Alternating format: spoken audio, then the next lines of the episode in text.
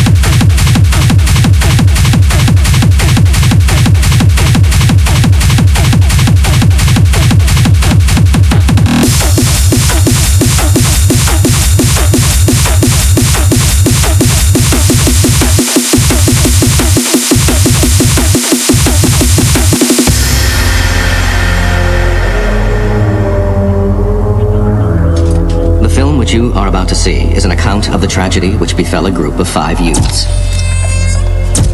It is all the more tragic in that they were young, but had they lived very, very long lives, they could not have expected, nor would they have wished to see, as much of the mad and macabre as they were to see that day.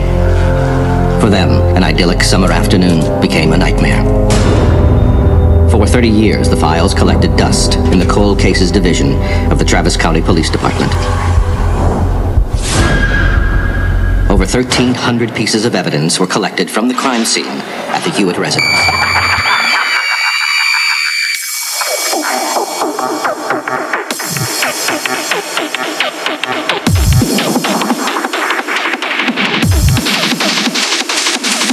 The crime scene was not properly secured by Travis County Police. Two investigating officers were fatally wounded that day.